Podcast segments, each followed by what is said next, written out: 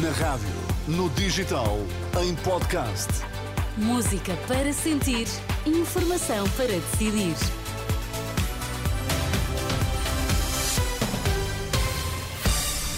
Pedro Queiro, boa noite. Vamos às notícias em destaque a esta hora. Boa noite. Ficam em prisão preventiva os quatro suspeitos no âmbito da operação que investiga as agressões ao vigilante do condomínio onde mora André Vilas Boas. Só amanhã é que o ativista que lançou tinta sobre o Montenegro vai ser ouvido em tribunal. Os quatro suspeitos, no âmbito da Operação Zelador, ficam em prisão preventiva. A medida de coação mais pesada foi decretada hoje depois do primeiro interrogatório no Tribunal de Instrução Criminal do Porto. São suspeitos das agressões ao vigilante do condomínio onde mora André Vilas Boas, candidato à presidência do Futebol Clube do Porto. Com idades entre os 18 e os 22 anos, os quatro arguídos têm ligações à claque Super Dragões, a mesma que é liderada por Fernando Madureira, que se encontra em prisão preventiva no âmbito da Operação Pretoriano. Só amanhã é que o ativista climático que atacou Luís Montenegro vai ser presente a um juiz no Campos da Justiça em Lisboa para fixação das medidas de coação. Eh, vai, contudo, ser autorizado a pernoitar em casa. O incidente deu-se ao final da manhã, quando o líder da AD se preparava para visitar a Bolsa de Turismo de Lisboa e foi atingido com uma lata de tinta verde.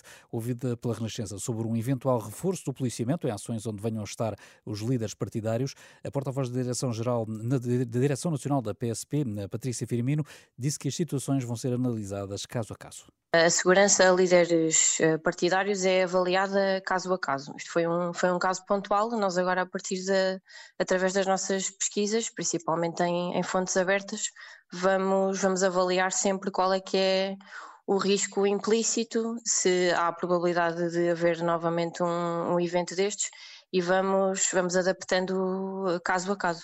Comissária da PSP, Patrícia Firmino, ouvida por Fátima Casanova. A situação no Hospital de Cascais é muito preocupante, que diz ao bastonário da Ordem dos Médicos. Carlos Cortes tinha sido alertado pelos profissionais para deficiências nos serviços de neurologia e medicina interna, mas afinal o quadro que encontrou na visita que fez hoje é pior e mais abrangente. Muitas especialidades, não só a neurologia e a medicina interna, mas também a gastroenterologia, cardiologia, pediatria, a urologia, a radiologia, um conjunto de especialidades manifestaram ali preocupações que configuram aqui uma, uma espiral de declínio do hospital desde 2015. O Hospital de Cascais está com imensas dificuldades em captar médicos e em manter uh, os médicos que uh, no seu quadro neste momento. Carlos Cortes, em declarações à jornalista Anabela Góes, antecipa ainda maiores dificuldades quando a área de referenciação do Hospital de Cascais passar a abranger mais 100 mil pessoas, para um total de 400, 450 mil habitantes, sem aumentar os recursos humanos. Entretanto, para a próxima sexta-feira está convocada uma greve dos trabalhadores para reivindicar mais recursos humanos e horários de 35 horas semanais, à semelhança do que acontece noutros hospitais públicos. A partir de segunda-feira, os doentes não urgentes que cheguem por sua iniciativa aos hospitais de Vila Nova de Gaia e Santa Maria da Feira não vão ser atendidos, passam a ser encaminhados para os cuidados de saúde primários, com a garantia de que terão consulta nas 24 horas seguintes. Trata-se do projeto Liga Antes Salve Vidas, já em vigor na Pova de Varzim, Vila do Conde, e que a direção executiva do SNS quer estender a todo o país para ir aliviando as urgências hospitalares. Lá por fora, em Israel, as famílias dos reféns ainda sob poder do Hamas iniciaram hoje uma marcha de quatro dias para, para exigir a sua libertação. Partiram do Kibbutz Reim, onde ocorreu o violento ataque do grupo armado palestiniano, dirigem-se para Jerusalém. Pelo caminho vão passando por várias eh, cidades eh, para pedir à população que se junte a esta iniciativa. Mais de 100 pessoas continuam reféns do Hamas há quase cinco meses.